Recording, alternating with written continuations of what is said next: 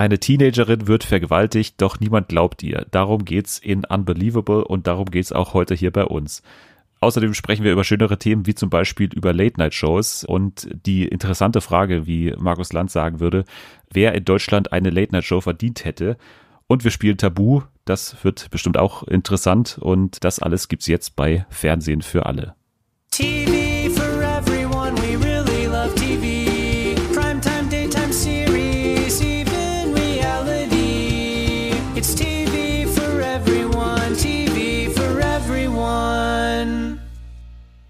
Ja, herzlich willkommen zurück bei Deutschlands bestem und erfolgreichsten vor allem Backstage-Podcast. Und äh, willkommen auch zurück an meine heutige Gästin Anjana. Hallo. Hallo. Willkommen zurück. Du bist, äh, du würdest gefordert, du bist die Publikumsliebling aus der ersten Staffel. Bist du froh, wieder zurück zu sein? Ja, auf jeden Fall. Aber ähm, ich hatte ja auch gesagt, wenn du mich nochmal brauchst, dann bin ich hier. Hier bin ich. Sehr gut. Wir mussten ein bisschen länger verhandeln mit deinem Management dieses Mal, weil ein bisschen teurer bist du geworden durch den Auftritt Ja. bei der ersten Staffel. Aber wir haben es hingekriegt. Wir haben heute auf jeden Fall ganz äh, ein, ein sehr buntes äh, Themenfeld, würde ich mal sagen. Sehr viele verschiedene Dinge. Ehrlich gesagt, passt irgendwie nichts so richtig zusammen, aber alles in allem ist es eine Show. Oder, wie ich sage, Late Night Berlin. ja. Oder wie wir, oder, oder äh, die Great Night Show mit Luke, das ist ähnlich gewesen. Ah, okay. Die habe ich gar nicht gesehen, aber ja, reden wir ja noch drüber. Genau, werden wir später noch drüber reden. Wir haben heute ein tolles Spiel. Das kann man schon mal sagen. Wir sind sehr nervös, weil wir nicht wissen, wie es wird. Wir, wir wissen nicht, was geplant ist, weil wir es nicht selbst entworfen haben, sozusagen. Genau. Äh, äh, Tabu, das wird sehr spannend. Ja, aber ich freue mich. Ich freue mich auch. Und wenn ihr euch freut, dann könnt ihr das, äh, das natürlich auch jederzeit äh, gerne sagen äh, in sämtlichen Netzwerken unter dem Hashtag Fernsehen für alle und uns eine 5-Sterne-Bewertung geben. Das, das funktioniert auch über I, iTunes beziehungsweise Apple Podcasts. Geht das ganz einfach und dauert nur eine Minute. Wenn ihr Nachrichten schickt, kommen die natürlich auch an. Zum Beispiel hat der äh, Ludwig hat geschrieben, dass er die Spiele hier so gerne mag. Und das, glaube ich, können wir beide unterschreiben. Also die waren schon äh, eigentlich das Highlight der ersten Staffel. Ja, fand ich auch. Vor allem warst du dir ganz oft so unsicher, ob das gut wird, aber ich fand die eigentlich immer ganz lustig. Der Schwierigkeitsgrad, das ist so, das ist äh, das, woran ich noch arbeiten muss. Ich, ich Ja, muss aber das war die erste Staffel, da muss man erstmal reinkommen, würde ich sagen. Genau. Wieder wie Late Night Berlin sagen würde. Genau. Das ist, äh, genau. Äh, Und wir haben noch einen Kommentar hier von Jonas, der sich wünscht, dass wir über Love Island sprechen. Und da kann ich auch schon mal ankündigen, dass wir da in der nächsten Folge ganz äh, groß darauf eingehen werden, weil ich bin äh, großer Fan. Also diese Staffel jetzt, ich bin zum ersten Mal so richtig krass dabei und äh, habe bisher jede Folge gesehen und kann schon sagen, ich bin echt sehr angetan. Also das äh, Bachelorette und so können sich da äh, eine Scheibe von abschneiden, würde ich mal sagen. Wir fangen aber mit was ganz anderem an. Nicht Love Island, sondern eine Serie auf Netflix, die am vergangenen Freitag rausgekommen ist und die den Titel trägt Unbelievable. Und ich habe die dir ja gegeben und ich erinnere mich noch an den Satz, den ich dir geschrieben habe damals. Das könnte dir gefallen, habe ich geschrieben und ich weiß nicht Genau. warum. Ich weiß nicht warum, aber äh, traf das dann zu letztendlich. Auf jeden Fall. Vor allem muss ich mal dazu sagen, ich bin so ein Mensch, wenn mir jemand sagt, ich soll was gucken, es wird mir gefallen, dann wird es mir zu, also werde ich es zu 90 Prozent gar nicht erst gucken oder gleich wieder abbrechen. Also ich bin da schon sehr, ich habe da so ein eigenes, ich weiß es nicht, was mir gefällt. Aber das, das war wirklich ein super Tipp. Da war ich sofort, habe das direkt gar nicht mehr aufgehört, mir anzugucken. Man muss auch fairerweise sagen, dass du vertraglich dazu verpflichtet bist, äh, Ja. das zu schauen. Also das Ja, sonst hätte ich nicht die volle Gage bekommen. Das wäre schon. Ich brauche ein neues Handy, also ja. Das ist wie wenn man beim, beim Dschungelcamp eine Woche vorher geht. Also Genau. Äh, genau, das, denn man, man bekommt nicht die volle Gage. Oder wie der Wendler halt nach irgendwie 48 Stunden oder so. Aber jetzt kommen wir mal zu Unbelievable. Wir haben ja gerade schon angefangen. Wie gesagt, dir hat's gefallen, äh, habe ich habe ich so ein bisschen rausgehört äh, im Unterton.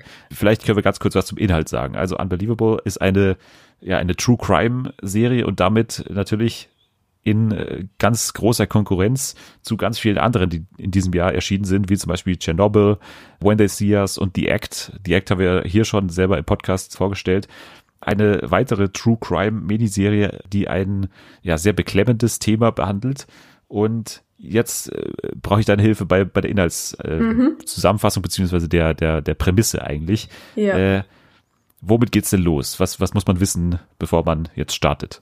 Also, ich versuche das jetzt mal irgendwie zusammenzufassen, dass es nicht so viel gespoilert wird dabei. Also, ja, was ich fand, ist auf jeden Fall, dass es erstmal mit zwei Handlungssträngen irgendwie beginnt, die sich später eventuell vereinen. So habe ich das wahrgenommen. Und Ja. zwar geht das ja erstmal los mit einem, einem Mädchen, das ist 18 Jahre alt und heißt Marie. Genau. Und es geht eigentlich direkt damit los, dass sie eine Anzeige erstattet praktisch gegen Unbekannt, da sie in ihrer eigenen Wohnung oder wo sie gewohnt hat, nachts vergewaltigt wurde und es gab aber keine Täterspuren oder Einbruchspuren. Hm, ich weiß jetzt nicht, wie wie weit soll ich das erklären, dass nicht zu viel gespoilert ist. Du hast ja schon gesagt, es ist mehr oder weniger in zwei kleinere Serien in der Serie geteilt. Wir müssen fast sagen, die erste Folge ist komplett ein Teil der Serie und dann die zweite Folge führt so die andere Hälfte ein. Also in der einen Hälfte geht es, wie gesagt, um diese Marie. Gleich in der ersten Szene sieht man eben so ein bisschen, also man sieht nicht alles zum Glück äh, der Vergewaltigung. Und dann geht es eben weiter in der zweiten Folge mit den beiden Ermittlerinnen, die wir kennenlernen. Also das sind ja Detective Karen Duval und dann noch äh, Grace äh, Rasmussen, glaube ich, heißt sie, die dann auch mehr oder weniger zufällig, ja, nicht ganz zufällig, aber die dann äh, ja zusammen in diesem Fall ermitteln und ihre Kräfte da irgendwie bündeln. Und Genau. genau, diese beiden Hälften gibt's. Welche hat dir denn äh, besser gefallen? Oder hat dir, sagst du, das eine hat dir besonders gut gefallen, andere, die andere fandest du weniger unterhaltsam? Gibt's aber dir einen Favoriten? Also Favoriten kann ich nicht wirklich sagen. Ich finde es halt, also die Geschichte von Marie ist halt richtig, also man kann da richtig mitfühlen, finde ich. Und ich finde das auch gut geschauspielert, so dass ich diese, diesen Handlungsstrang echt toll finde. Aber ich finde auch den anderen so toll, weil es eben diese zwei äh, Detektivinnen, sagt man Detektivinnen? Gibt's das? Bestimmt. Genau, die halt äh, zusammenarbeiten und eigentlich aber bisher auch noch nicht so zusammengearbeitet haben und gerade auch die Beziehung zwischen denen und ja, das finde ich auch sehr spannend. Also ich kann nicht wirklich sagen, welche ich besser finde. Ich finde, dass die sich auf jeden Fall gut ergänzen, sozusagen. Auf jeden Fall. Und äh, du hast ja gerade schon gesagt, diese Chemie zwischen den beiden. Das Ganze beginnt ja damit, indem wir eigentlich äh, diese Frau Duval kennenlernen, die Detektivin, die übrigens gespielt wird von Merritt Weaver, die ich äh, extrem gut finde, auch in der, in der Rolle. Sie ist halt so ein bisschen, ja, wie wir, wir sie beschreiben. Also sie ist so, sie ist relativ ruhig, sie ist sehr konzentriert, sie ist äh, auch gläubig, wie wir dann später äh, äh, kennenlernen. Sehr emotional dabei, auf jeden Fall. Also sie Genau. nimmt das auch sehr mit äh, ins Private und so weiter. Also das nagt schon sehr an ihr. Genau, und dagegen dann äh, Grace Rasmussen, die ein bisschen älter ist, gespielt von Toni Collette, die ja schon Oscar nominiert war, glaube ich. Auch ganz toll. Sie ist so ein bisschen, äh, hat so ein bisschen hä- härtere Schale. Man erfährt aber dann sehr schnell, dass sie der ähm, Frau Duval in nichts nachsteht, was so ihr Engagement äh, angeht. Also sie ist genauso dahinter, quasi diesen Typen dann zu fangen. Und die beiden ergänzen sich ja ziemlich gut. Also das ist eigentlich, eigentlich ist dieser Teil fast schon so eine Buddy-Cop äh, Ja, Nummer Fall. eigentlich. Es wird auch manchmal nicht, also es wird auch manchmal ein bisschen humorvoll. Also das finde ich auch ganz gut, dass man Ja. manchmal ein bisschen äh, Licht durchkommt durch diese sehr harte Hälfte mit Marie vor allem. Also da ist es ja ständig eigentlich die, die Stimmung äh, ständig sehr beklemmend und sehr, Ja, das finde ich auch. Vor allem, also ich habe früher mal Skins angefangen, die Serie. Und da ging es mir wirklich so, dass mir irgendwann zu beklemmend war alles. Und das finde ich eben in, in dieser Serie jetzt gut, dass es so immer mal ein bisschen aufgelockert wird. Einfach dadurch, dass die Charaktere teilweise halt nicht nur eben so düster dargestellt werden, sondern dass es halt auch wirklich auch um die Freundschaft geht teilweise und so vermeintlich unwichtigere Sachen so im Hintergrund. Gehen wir nochmal zurück zu Marie, weil ich glaube, da haben wir noch ein bisschen wenig gesagt, außer dass sie vergewaltigt wird und dann eben in der ersten Folge gleich von der Polizei ja, befragt wird. Und das sind ja, das ist erstmal ein, ein Mann und dann kommt noch ein zweiter dazu, die da für die Polizei arbeiten und diesen Fall dann übertragen bekommen sozusagen und sich darum kümmern. Und dann gibt's nach 15 Minuten gleich mehrere Befragungen. Sie muss immer wieder diese Geschichte erzählen, wie sie vergewaltigt wird. Und das finde ich sehr gut gelöst, wie das dann, wie man ich, einfach versteht, warum sie irgendwann diese Geschichte nicht mehr erzählen will und es ja auch klar ist, wenn du so oft die Geschichte erzählst, dass es dann hin und wieder so kleinere Details gibt, die sich dann eben widersprechen. Das ist ja ganz normal. Ich meine, die ist ja, Ja. steht immer noch unter Schock und äh, wird dann von den Polizisten gleich äh, beim ersten, äh, gleich beim ersten Telefonat, da muss ich schon mal erzählen, dann äh, kommt der natürlich her, da muss sie die Geschichte nochmal erzählen, dann wird sie ins Krankenhaus natürlich gebracht zu den Untersuchungen, da muss sie die Geschichte nochmal erzählen. Und dann wird sie nochmal vernommen bei der Polizei im Vernehmungsraum. Und da muss sie die Geschichte dann nochmal äh, schriftlich nochmal äh, festhalten. Vor allem sagt sie immer, warum muss ich? Ich habe das doch jetzt schon erzählt. Und dann kommt halt jedes Mal irgendwie die Aussage so, ja, es ist halt so praktisch. Auf die Weise. Also es gibt nicht wirklich eine Antwort, so ja, wir müssen das halt auch nochmal machen. Und ich finde das eben, wie du sagst, es ist so gut äh, gelöst und detailreich halt erzählt, dass man total verstehen kann, warum sie eben nachher nicht mehr weiter erzählen will oder darauf beharren will, auf ihre Geschichte und so weiter. Genau, und äh, es steht ja schon im Titel geschrieben, dass ihr keiner glaubt, also unbelievable, eine erstmal ist die Geschichte unglaublich und zweitens ist halt sie auch unglaubwürdig, äh, wie die äh, Polizisten dann schlussfolgern, was vielleicht gar nicht so ist. Wir wissen ja, dass sich diese Vergewaltigung äh, zugetragen hat und deswegen können wir halt so mit ihr mitfühlen, dass sie natürlich da immer wieder kleinere ja, Schwierigkeiten hat, die Geschichte natürlich immer wieder auf dieselbe Art und Weise zu erzählen. Also es sind ja dann wirklich Details, an denen sich die Polizisten dann da aufhängen. Das Detail, was ihnen dann, was sie dann am meisten stört, ist dann eigentlich so, wie sie diese Freunde dann angerufen oder den Freund angerufen hat. Ich glaube, das Ja. war das dann. Äh, Einmal erzählt sie irgendwie, dass sie da noch gefesselt war und dann irgendwie das Fuß die, die Nummern äh, gewählt hat und dann einmal irgendwie, dass sie sich davor das irgendwie abgemacht hat und so diese Ja. äh, die, die Schnürsenkel, glaube ich, waren es. Und das ist halt dann der entscheidende Punkt, der dann neben einer anderen Tatsache die Polizisten dazu bewegt, dass sie ihr nicht glauben.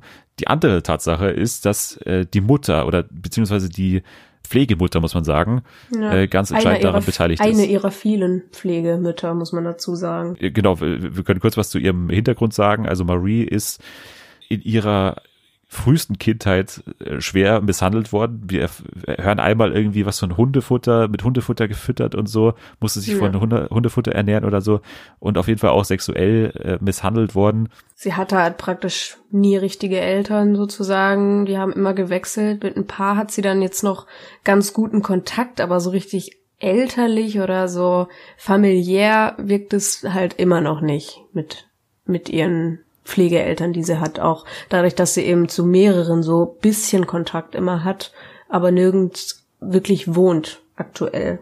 Genau. Und äh, das ist tatsächlich so passiert, muss man sagen. Also Unbelievable beruht zu 99 Prozent auf wahren Begebenheiten. Ich habe mir danach diesen Artikel durchgelesen, der äh, ja sogar mit dem Pulitzerpreis ausgezeichnet wurde. Im Jahr 2015 haben da Journalisten von Pro Publica äh, und dem Marshall Project einen ja unfassbaren äh, Artikel verfasst, in dem dieser ganze Fall eben aufgezeichnet ist. So die größte Änderung ist eigentlich, dass die beiden Ermittlerinnen ein bisschen vertauscht wurden. Also die sind ein bisschen anders. Also es ist dann in dem Fall diese äh, Grace Rasmussen, die aber nicht in echt so heißt, aber jetzt äh, hier in Unbelievable ist es sie, die dann eben die Ermittlungen aufnimmt, da mit der mit der anderen vergewaltigten Frau, die auf dieselbe Weise dann aufgefunden wird und die geht dann eben zu dieser Karen Duval in, in Anführungsstrichen, die natürlich auch nicht in echt so heißt. Aber Ja. es ist das ist so die größte Änderung eigentlich. Viel mehr wird nicht geändert. Ja, vor allem, das ist ja jetzt nicht so eine Sache, wo man sagt, da haben sie was Wichtiges verändert, was irgendwie die äh, Geschichte an sich ändert. Also es ist Genau. ja trotzdem noch im Kern dasselbe. Ja, total. Wir können auch sagen, dass der Cast, ich habe ja Merritt Weaver schon angesprochen, Tony Collette, aber vor allem Caitlin Dever als Marie, die ist wirklich großartig da, oder? Also das, äh, ich kannte sie davor nicht, also sie ist ja vor allem bekannt äh, und wurde da auch schon von, von Kritikern gelobt äh, aus Booksmart. Den Film konnten wir bei uns noch nicht sehen, der kommt erst im November und den habe ich mir jetzt schon auch markiert, weil ich äh, würde sie gerne noch mal sehen. Ja, Aber eben auch Merritt Weaver und Tony Collette, die äh, toll harmonieren auf jeden Fall. ich hatte auch irgendwie bei, äh, bei keiner der Charaktere so dieses Gefühl, dass, dass er mich nervt. Also nicht dadurch, wie er handelt, sondern durch, habe ich ganz oft, dass der Schauspieler oder die Schauspielerin einfach das so spielt, dass die Person mich nervt, so. Und das habe ich irgendwie bei, bei keiner der Charaktere. Deswegen finde ich, dass sie das wirklich alle super spielen und ich die wirklich jeder für sich sehr sympathisch in seiner, in ihren Rollen finde. Ja, das liegt, glaube ich, auch daran, dass wir was bei Kriminalgeschichten hier oftmals so ist, dass man sehr in das Privatleben von diesen Ermittlerinnen äh, eintaucht und das tut man hier eigentlich gar nicht. Also das ist gar nicht, es ist gar nicht das Thema eigentlich. Ja. Klar, wir gehen auch da mal mit denen nach Hause und äh, lernen auch die Männer von denen kennen, aber groß Thema ist es eigentlich nicht und äh, da bin ich eigentlich sehr dankbar, äh, dass man eben da nicht in diese Klischees äh, abtaucht, dass, dass die so verkopft sind und dass zu Hause auch so Chaos ist bei denen und so. Eigentlich sind es zwei relativ äh, im Leben stehende Frauen, die halt einfach gute Polizeiarbeit leisten und das ist dann auch am Ende der Schlüssel dazu, wie die den äh, Täter fassen. Also das ja. ist nicht irgendwie so, dass, dass die irgendwie mal Geistesblitz haben oder so, sondern das ist einfach gute Polizeiarbeit, die dann eben auch so gezeigt wird. Also das ist, man wird keine großen Verfolgungsjagden sehen oder so, sondern es ist einfach getreu dargestellt, wie, wie man eben einen, einen Täter fasst. Genau. Finde ich auch, dass es eben auch so ein bisschen realistisch gehalten wurde, eben, dass sie keine äh, große Geschichte irgendwie in ihrem Privatleben haben, sondern normale Menschen sind und halt äh, diesen Beruf ausüben und wie sie den aber mit nach Hause nehmen und wie die das belastet und so weiter. Das finde ich halt dadurch viel interessanter, dass die eigentlich relativ normal leben. Wir haben ja schon gesagt, es gibt eben nicht nur die guten Polizisten, sondern eben auch die schlechten Polizisten. Und das ist ja auch ein Punkt, wo die Serie ganz stark ist. Also in dieser Polizeikritik eigentlich äh, gerade so, was Bürokratie angeht. Ja. Äh, da ist, also da wird ganz klar aufgezeigt, was das eigentlich für ein wahnwitziges System ist. Und das ist ja auch ein, ein Mittel, wie der Täter vorgeht. Also der nimmt sich ja genau die Fehltritte, die sich die Polizei ständig leistet, die nutzt ja der Täter genauso aus und das äh, schafft es eigentlich die Serie ganz gut aufzuzeigen. Äh, ja. Und ich glaube, da wurde dann auch einiges dann im Nachhinein äh, nach diesem Fall eben dann verändert und das äh, zeigt dieser Fall ja auch, also dass einiges im Argen lag und danach hoffentlich dann verbessert wird. Genau, und eben da fand ich es dann auch nochmal gut, dass man eben aus der Sicht von Marie so mitfühlen konnte, weil dadurch hat man noch mehr die Konsequenzen bemerkt. Wir haben ja in äh, diesem Podcast auch schon über Mindhunter geredet und den Vergleich finde ich besonders spannend, weil ja Mindhunter eigentlich genau das Gegenteil ist.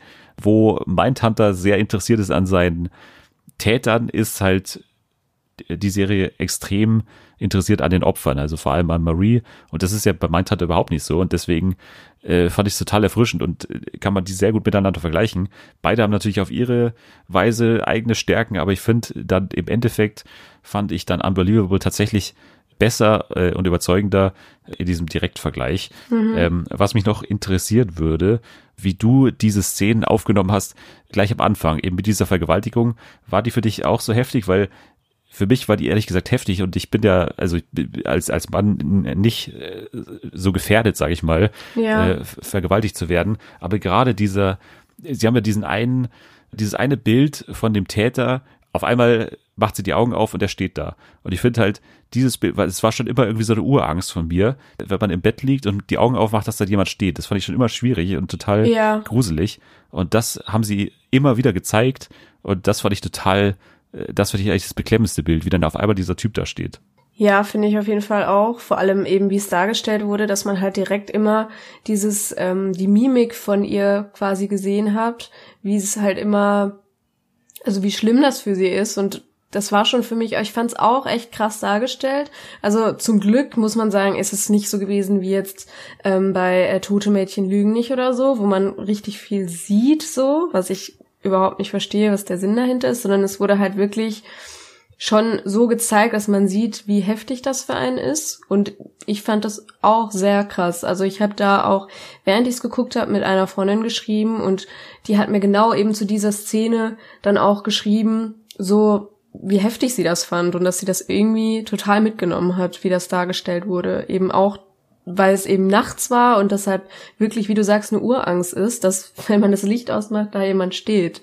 Und man, einem wurde halt immer gesagt, nein, das kann ja nicht sein und so. Und da wird eben genau das aufgegriffen, dass es passiert ist praktisch.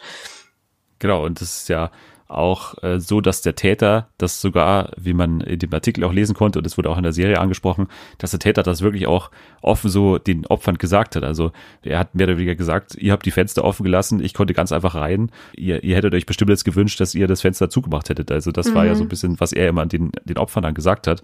Aber man muss ja ganz kurz auch noch zum Täter sagen, der ist ja gar nicht so das Thema. Was ich das finde ich eben auch sehr gut. Und nochmal eben der Unterschied direkt zu Mindhunter, wo eben die Täter das Thema sind. Hier ist der Täter zum Glück überhaupt nicht wichtig. Und selbst wenn er dann irgendwann mal gefasst wird, und das bei der Miniserie über einen äh, True Crime Fall kann man das äh, verraten, er wird irgendwann gefasst, wird gar nicht so sehr auf ihn eingegangen. Also der, der ist nicht so das Thema und äh, es gibt auch keinen so einen Mythos um ihn, was sie auch der Serie hoch anrechnet, dass man nie in seine Perspektive äh, wechselt. Also Ja.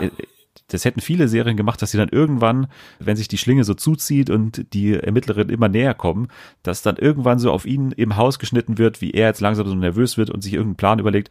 Äh, Es wird passiert einfach nie. Er wird einfach immer von außen gezeigt und äh, immer nur als dieser, ja, zwar ganz geschickt vorgehende Typ äh, gezeigt, aber im Endeffekt dann doch halt einfach ein kranker äh, Perversling, der halt einfach total viele Frauen vergewaltigt hat.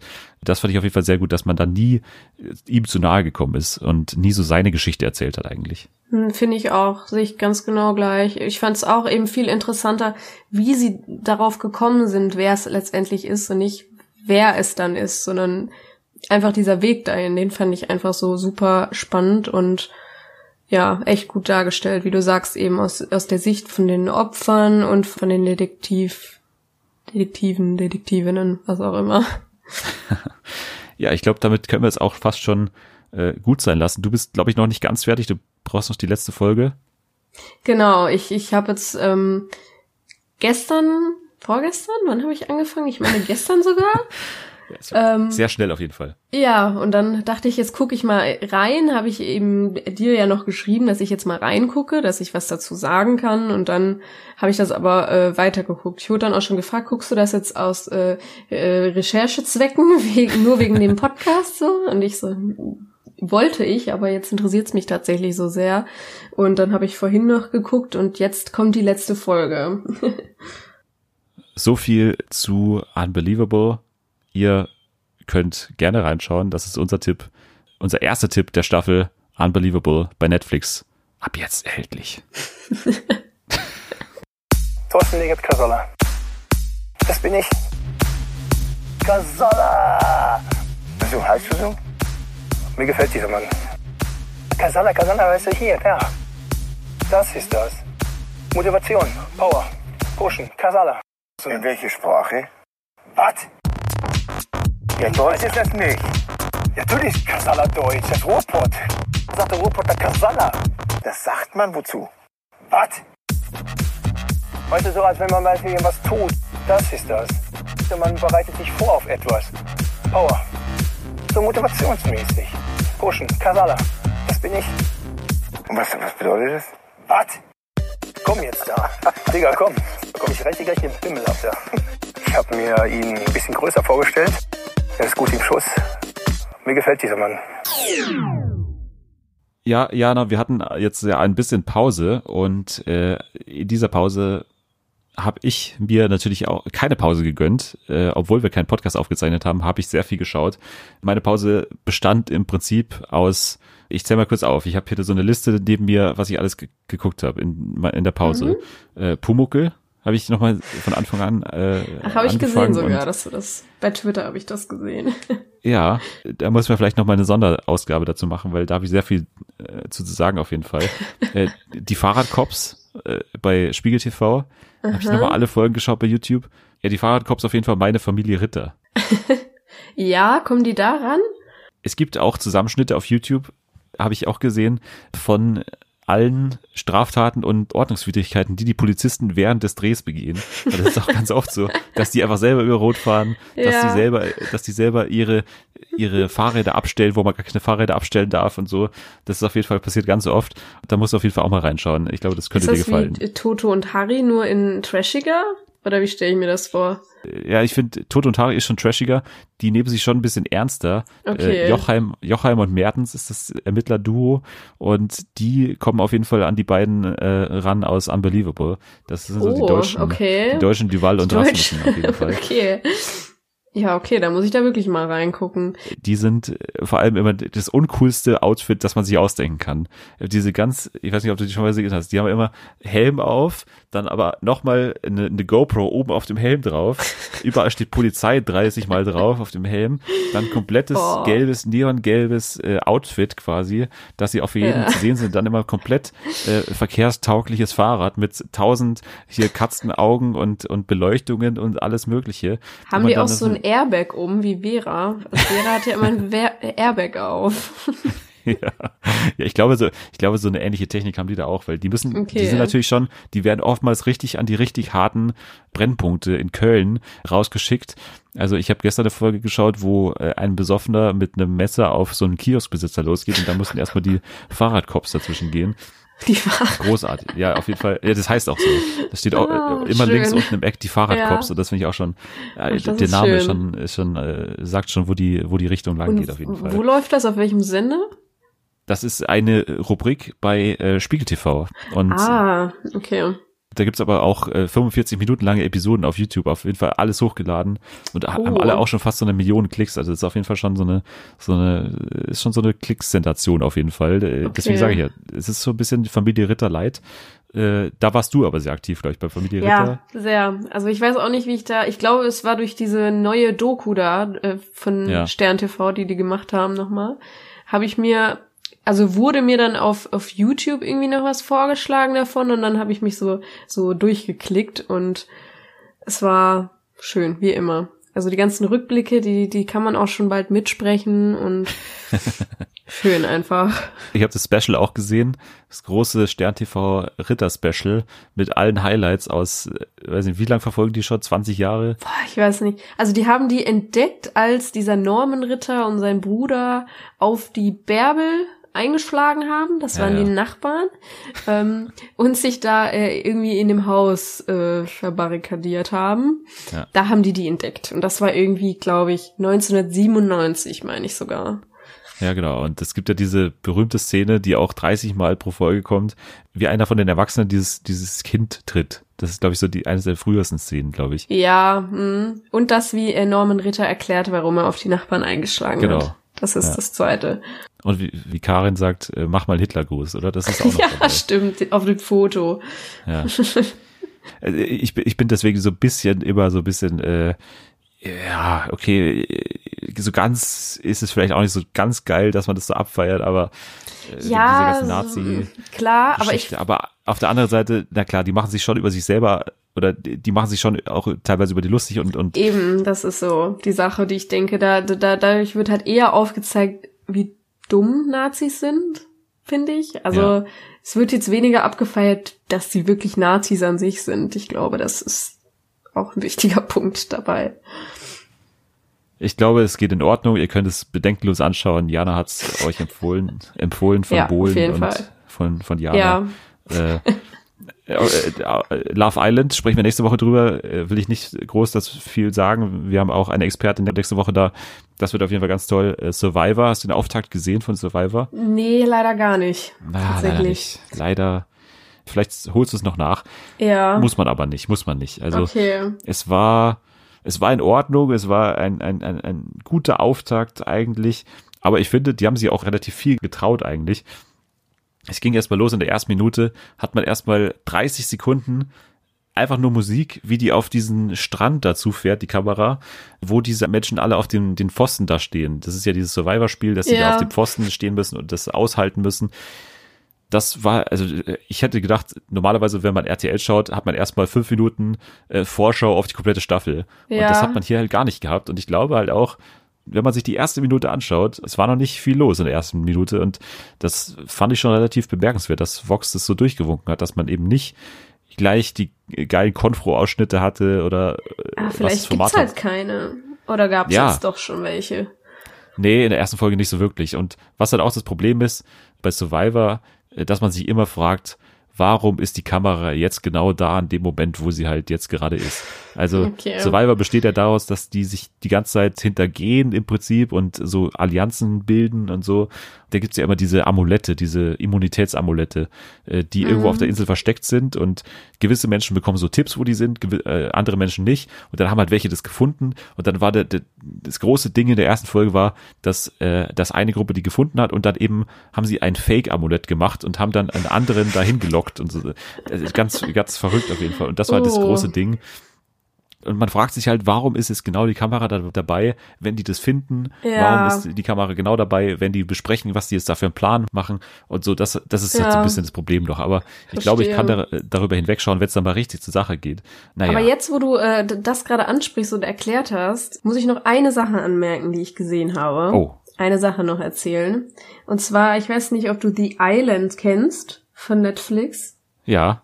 Hast du das geguckt? Nein, habe ich nicht, habe ich nicht geguckt. Ich, ich, ich kann auch nicht verstehen, warum man das guckt, weil nee, ich, ich, kann sehr jedem viel. wärmstens empfehlen, sie da reinzuschauen. Also nur eine Folge oder so. Also halt nicht ernsthaft. Ich glaube, ich bin mir noch nicht sicher, ob das Satire ist oder ob Netflix wirklich dafür wirbt. Aber die Ja. Dialoge sind in ungef sind halt ungefähr so. Also ich rede jetzt auf Deutsch mal. Warum hast du Ja. ein Messer? Ich habe hier ein Messer. Man weiß ja nicht. Gib mir das Messer. Nein, das ist mein Messer. So irgendwie so fünf Ja. Minuten lang so eine unsinnige Konversation. Es ist herrlich. Eben äh, aus diesem Grund äh, habe ich dann eben nicht äh, geguckt, weil äh, halt auch zum gleichen Zeitpunkt eben Unbelievable rausgekommen ist und das habe ich Ja. nicht verstanden, warum Leute lieber angekündigt äh, quasi in die Scheißshow äh, die Island reinschauen, wenn dagegen Ja. jeder von Unbelievable schwärmt.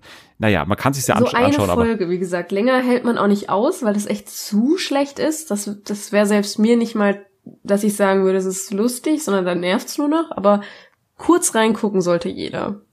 Na gut, dann, dann werde ich das noch machen. Ich will ganz kurz zwei Sätze noch sagen zu Quiz mit Biss.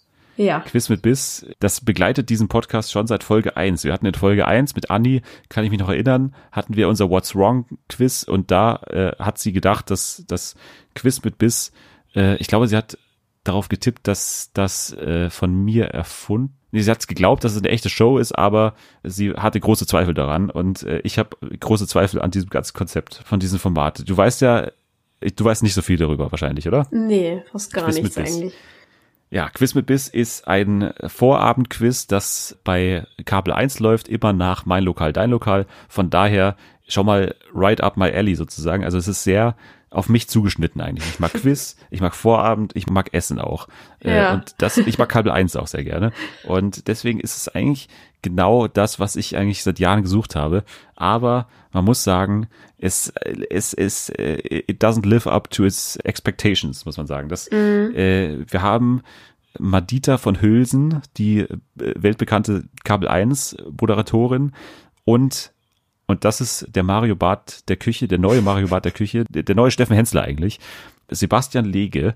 Und der ist wirklich, also man kann sich nicht ausdenken, der ist so falsch besetzt in dieser Sendung, weil es gibt halt immer eine, es gibt eine Moderatorin, es gibt zwei Paare oder Pärchen, es sind aber nicht Pärchen, es sind auch einfach mal Freunde, die gegeneinander antreten. Und eben äh, die Moderatorin stellt die Fragen. Und dann gibt's ja immer Sebastian Lege, der in so einer unfassbar hässlichen Kulissenküche steht und der erklärt dann immer die Antworten nochmal. Und das ist ja eigentlich ein netter Gedanke, dass man sozusagen den Experten immer nochmal die Antworten dann nochmal äh, erklären lässt.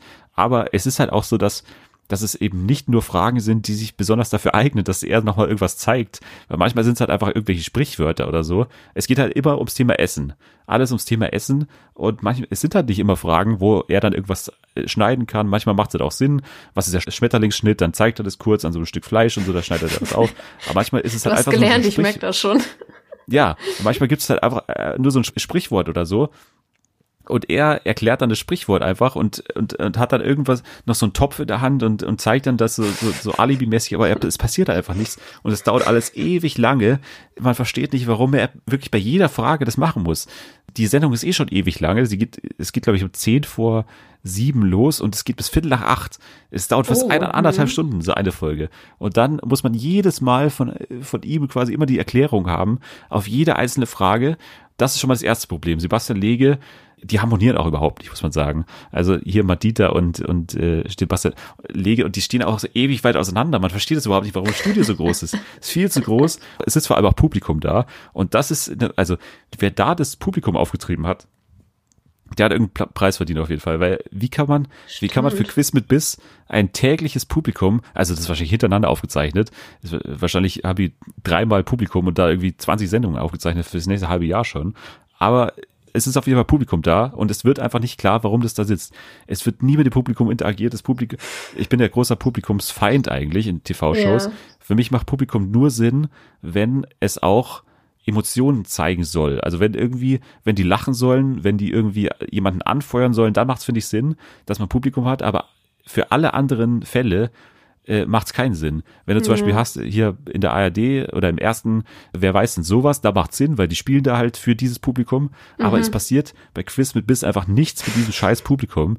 Äh, es ist einfach da und man sieht es auch nicht. Ich finde, man muss Publikum auch immer sehen. Die Geld tatsächlich. Also ich weiß ja nicht, wie das Budget ist bei so einer Sendung, aber anders kann ich mir das kaum erklären. Vielleicht sind das wie so Statistenrollen. Ja, es, ich kann es mir, ich kann es mir auch nicht erklären, warum die da sitzen, warum die nichts zu tun haben, warum die sich ausgerechnet Quiz mit Biss anschauen. Das habe ich nicht ganz verstanden. Und ja, man, also du hast ja gerade gesagt, es ist, es kann auch nicht so so billig sein, die die Sendung zu äh, produzieren. Die Sets schauen unfassbar billig aus, aber so die, die, die Ausrüstung, die die haben, die ist schon nicht so schlecht. Die haben zum Beispiel eben zu jeder Frage, haben die dann immer einfach nur, damit er zum Beispiel den Schmetterlingsschnitt zeigen kann, haben die halt so ein komplettes Stück Fleisch. Das ist ja, das, die, die geben sich schon Mühe damit und deswegen Ja. finde ich es auch noch ein bisschen faszinierend, was Quiz mit Biss eigentlich sein will, aber es klappt halt so überhaupt nicht und es stehen, entstehen so unangenehme Momente und deswegen bin ich auch noch dabei. Also ich, ich muss sagen, ich habe ein Herz für diese Show und will auch, dass es, dass es noch funktioniert mit Quiz mit Biss. Ja, aber Ja. eigentlich müsstest du jetzt gucken, ob du Tickets dafür kriegst. Und eigentlich müsstest du da hingehen. Und Das Ding ist, die eigentlich zeichnen in München auf. ein- Oha, dann musst du hingehen und dort einen Podcast aufnehmen oder so. Vor Ja. Ort. das, das, darauf wollte ich auch hinaus. Wenn nämlich jemand aus dem Team Quiz mit Biss äh, zuhört, ich wäre bereit, als Kandidat dabei zu sein. Ich wäre auch Oh. bereit, die Sendung nach vorne äh, äh, zu rocken. Aber ihr müsst euch komplett unterordnen. Also das ist meine einzige Forderung. Ich muss halt das komplette Sagen haben. Das anders, anders geht's nicht. Also ich muss halt alles Den Deal würde ich machen. eingehen. An Einfach Sebastian Stelle. Lege rausschmeißen und Johann Lafer rein. Das wäre meine erste Auswechslung. Dann würde ich vermutlich, ähm, ich würde auch dich hinzuziehen. Also ich würde auch dich Oh. dazu nehmen in die Planung. Würde dich Ja. vielleicht moderieren lassen. Ja, würde ich machen. Wenn ich einen Teleprompter habe, dann, dann funktioniert das. Mehr brauchst du auch nicht. Nö. Anfang, am Anfang der Sendung einmal eine, so eine, das ist überhaupt der, die dümmste Frageart meiner Meinung nach. Die müssen immer am Anfang der Sendung, gibt's immer die zehn, heißt es, glaube ich, heißt die, die Rubrik, wo die immer, zum Beispiel, sie stellt die Frage, nennt die zehn beliebtesten Käsesorten Deutschlands. Und das sind aber solche Fragen, man kennt nicht mal zehn Dinge von diesem, von, von diesem Ding allgemein. Also man kennt nicht mal zehn, ich kenne nicht mal zehn Käsesorten. Ja. Wie kann ich die zehn beliebtesten äh, aufzählen? Das ist ja, dann auch so sind, ein Ding. dann, sind dann alle irgendwie, die man gerade so kennt und dann noch ein paar mehr, die man nicht kennt. Ja. ja, das ist einfach das Spiel. Man muss einfach alles aufzählen, was man kennt und dann äh, durch Glück ist entweder das Ding dabei oder ist es nicht dabei. Es ist einfach, es ist großartig. Ich mag, ich mag Quizbit bis sehr und äh, wie gesagt, wenn ihr Interesse habt, nehmt mich dazu. Ich, ich, ich erkläre mich äh, bereit, da zu helfen, wo ich kann, weil ich habe ein Herz für dieses Format. Und das Ding ist, ich kenne sogar jemanden aus der Produktion. Es wird, Oh. äh, es, es wird immer realistischer, dass ich tatsächlich eingreifen Hä, darf. aber wieso weißt du dann die? Also, dann muss der doch eigentlich wissen, wo das Publikum herkommt. Oder weiß Ja. derjenige das nicht? Ja, ich, ich- darf natürlich nicht zu viel interner verraten, Ja. aber Äh, ja, ich verrate. ich, ich- wie gesagt, ich sehe die einzige Option, nehmt mich dazu in die Planung und äh, ich, ich, ich backe euch die perfekte Vorabend-Quiz-Show äh, zum Thema Kochen. Das ist versprochen. Äh, Fernsehen für alle erklärt sich bereit zu helfen, wo wir können. Wenn Quiz mit Biss ein Erfolg werden soll, dann sehe ich keine andere Option, als uns da in irgendeiner Form teilhaben zu lassen. Also äh, äh, ruft uns an äh, unter dem Hashtag Fernsehen für alle. Anrufen am besten. Äh, das, da kommt ihr auf jeden Fall durch und äh, unsere Redaktion kümmert sich dann um euch. Äh, domian.wdr.de. Äh, einfach mal einfach mal schreiben. Da, die, leit, die leiten äh, euch an uns weiter auf jeden Fall. Ja, so. Hätten wir das auch geschafft. Ja. Das war bis hierhin mehr Arbeit, als ich dachte. Quiz mit Biss hat mich auch äh, erregt und äh, Ich merke, du bist aber wieder voll, voll drin jetzt. ja, ich bin wieder wach und jetzt kommen wir zum Thema Late Night. Von, von daher äh, werden wir allmählich auch wieder müde, weil das ist ja eigentlich die Zeit am Tag, wo man äh, nur noch im Bett liegt und dann zuhört. Genau. Und das Ding bei Luke, die Great Night Show, wo wir kurz drüber sprechen wollen, ist ja, dass das Ding eben nicht spät abends stattfindet, sondern eben in die Primetime geht. Das tut der Sendung vermutlich gut. Ich glaube, das passt besser zu Luke Mockridge, der halt so ein bisschen, der ist jetzt relativ breit aufgestellt. Das ist nicht so ein Spaten-Typ wie äh, äh, Böbi oder, oder Klaas auch, Ja. der so einen speziellen Humor hat, Ja. sondern Ja, der hat eher so breit. diesen, ähm, wie sagt man das? Ja, was der Mainstream. Masse, Mainstream, genau, das Genau. Wort hat mir gefehlt. wir haben ja auch hier darüber berichtet, der, der große Skandal war ja der Fernsehgarten, äh, Fernsehgarten-Gate, sag ich Ja. mal. So. Und das war natürlich dann auch das große Thema in der ersten Folge von Die Great Night Show. Luke, die Great Night Show, natürlich der offizielle Titel. Und ich fand den Titel von Spiegel Online ganz gut. Die haben nämlich geschrieben, jetzt hat Luke seinen eigenen Fernsehgarten äh, nach der ersten Show und das stimmt so ein bisschen. Also es ist so ein bisschen von allem, also ganz ehrlich, es ist halt das Gleiche, was Mario Barth bei RTL macht, was Kristall bei Okay. RTL macht, was Bülent Ceylan bei RTL macht. Das ist halt diese typische Personality-Show Ja. mit lustigen Einspielern, Musik und, äh, und Gästen halt. In Ja, der ersten Folge verstehe. waren hier äh, hier von Dings Tatort Nora Tschirner. Nora Tschirner war da. hm. Und äh, natürlich, wie sich's für die erste Folge von einer erfolgreichen deutschen Show gehört, war auch David Hasselhoff da zum Beispiel. War auch Lena Meyer-Landrut da? Oder? nee, Lena Meyer-Landrut war nicht Dann da. kann, dann kann, dann kann's nichts werden. Dann bin ich, dann sehe ich das kritisch. Die muss da Ja, sein. ich, ich, ich auch, ja. Also für mich musste auch noch Lena vorbeischauen. Dann haben wir das Quartett der, der Unterhaltung eigentlich, eigentlich komplett mit Nora Tschirner, David Hasselhoff, Luke Mockridge und Lena. Das ist für mich die großen vier, die das deutsche Genau. Fernsehen noch zusammenhalten. Es ist alles dabei, eben was das, was man sich auch davor denken konnte. Ähm, äh, es gibt Einspieler, es gibt Musik, ein internationaler Star war da, hier Luis Capaldi hat dann gesungen ah, okay. mit dem schlechtesten äh, äh, platzierten Werbeeinspieler, den man sich vorstellen kann. Mitten im Song von ihm haben die auf das Gewinnspiel geschnitten und das nicht nur Eyeball, also die haben es dann nochmal später auch nochmal gemacht. Äh, das war auf jeden Fall toll. Das Beste an der Sendung war, wir kommen gleich nochmal zu, zu, zum Fernsehgarten, weil da gab es natürlich den großen, die große Auflösung. Ja. Aber das Beste an der Sendung war der Auftritt von Karl Josef. Die hast du bestimmt auch schon mal äh, gehört oder gesehen, diesen Comedian, gerade 14-jähriger nicht. der in, im 14? Rollstuhl sitzt. Nee, sag mir, ehrlicherweise habe ich noch nie von gehört. Vielleicht Der ist doch voll, voll viral gegangen. Habe ich nicht mitbekommen, tatsächlich. Ja, egal. Er war auf jeden Fall da, durfte auftreten. Das war ganz cool, dass er da diese Bühne bekommen hat. Ja. Sie haben es aber dann ein Stück weit kaputt gemacht, indem es dann am Ende seines Auftritts ist dann Luke eben gekommen, ja, äh, äh, schön, gut gemacht, super, war auch ein guter Auftritt. Und dann haben sie so ein bisschen über sein Leben halt geredet und so, dass er im Rollstuhl sitzt und der hat anscheinend gerade so eine Crowdfunding-Aktion gestartet dafür, dass er oder seine Familie ein, wie sagt man, barrierefreies Auto bekommt. Also das ist ja relativ teuer und Ja. dann kam aber Luke und hat quasi dieses Auto ihm geschenkt, mit der Information aber dazu, dass das eben von dem Automobilhersteller stammt, der die besten Autos macht äh, und der auch interessanterweise in diesen Werbepausen immer der Werbepartner sozusagen war.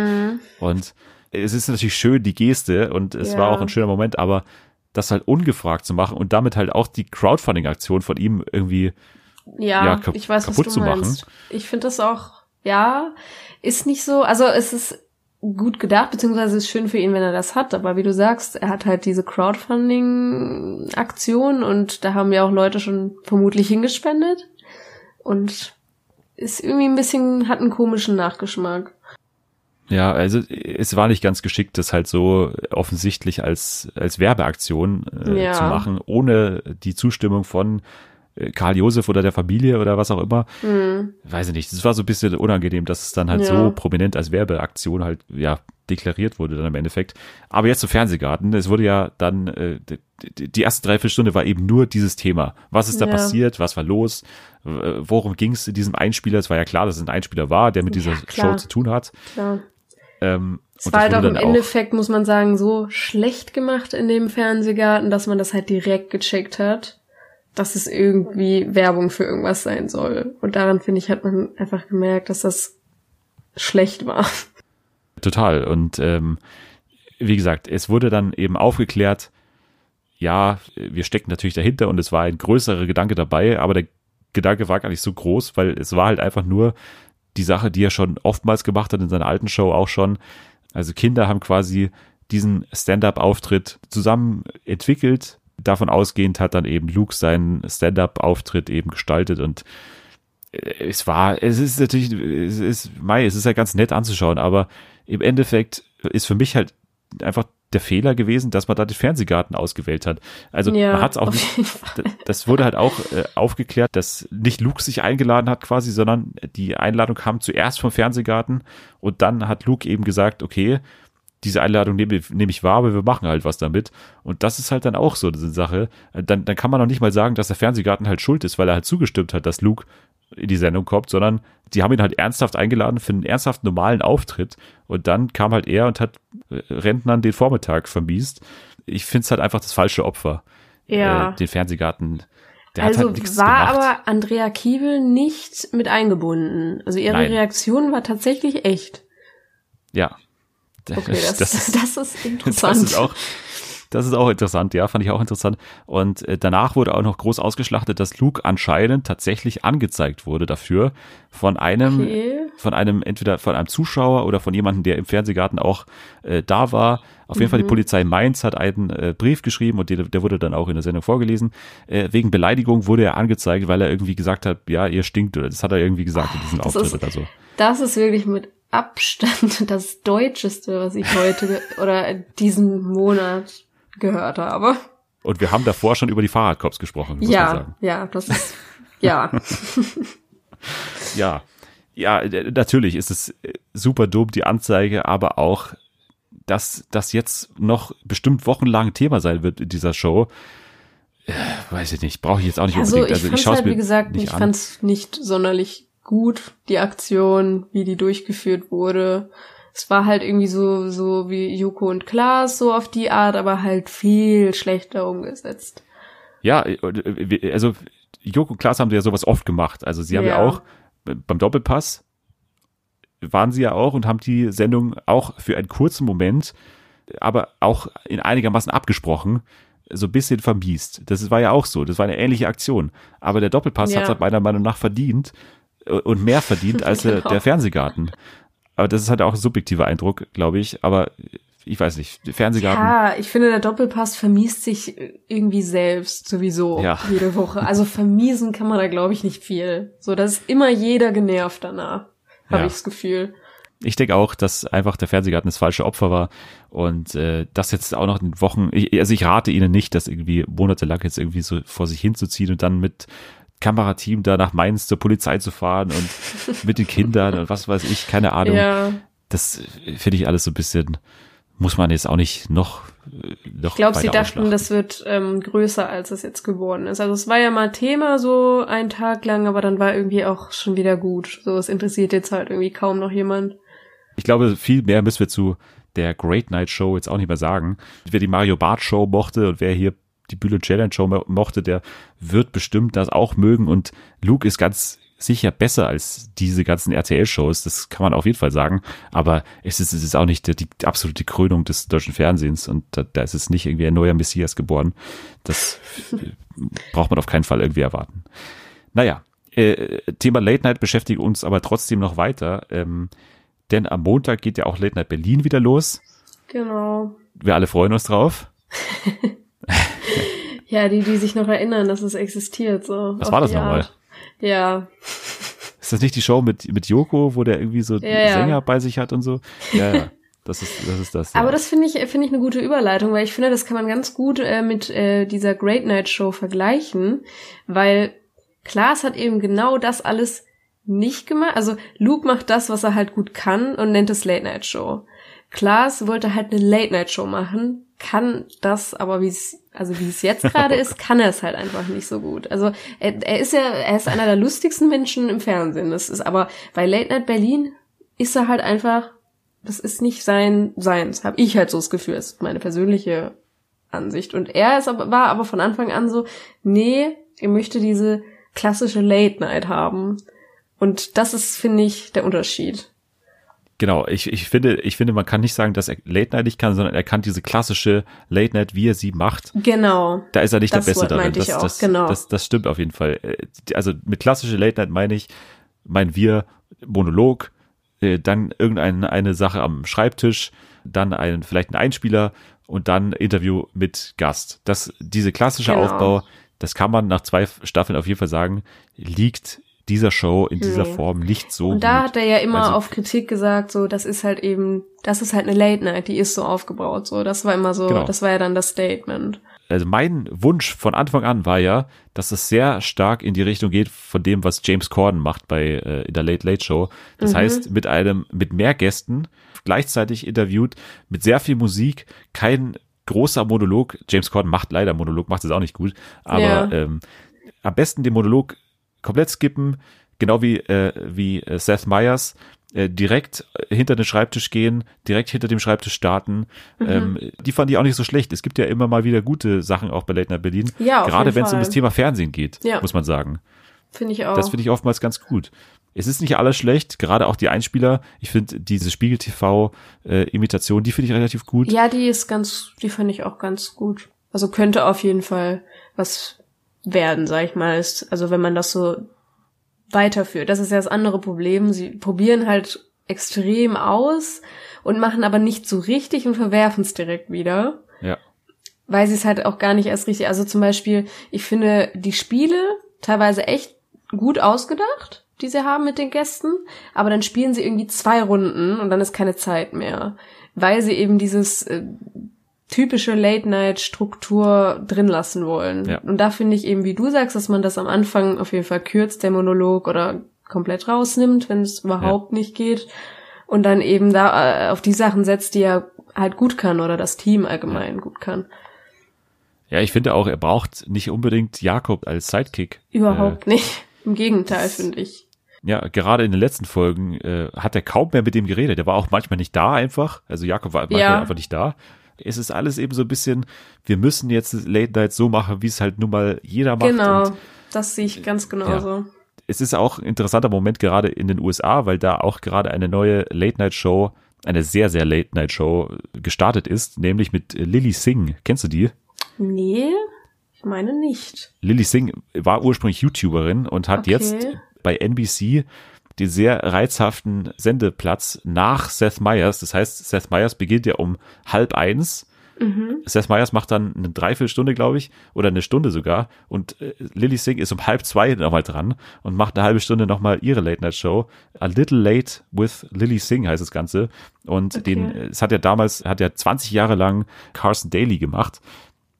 Das klappt auch noch nicht so gut. Also Late-Night-Shows dauern lange, bis sie gut werden. Das hat man bei vielen gesehen, hat man bei Seth Meyers gesehen, bei Conan vor allem. Aber Lily Singh ist auch noch nicht ganz da, wo sie bestimmt hin will.